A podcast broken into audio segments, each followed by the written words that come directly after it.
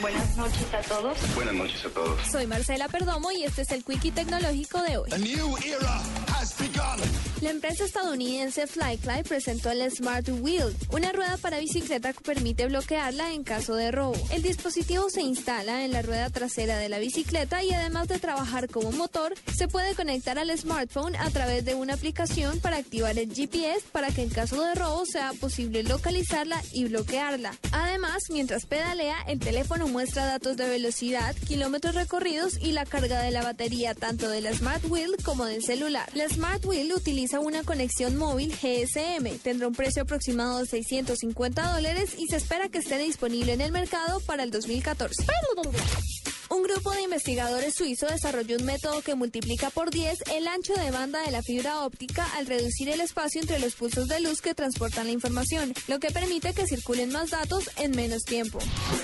La red social Facebook quiere convertirse en la puerta de entrada a Internet para muchos latinoamericanos que aún no están en la red, fortaleciendo su presencia en los teléfonos celulares.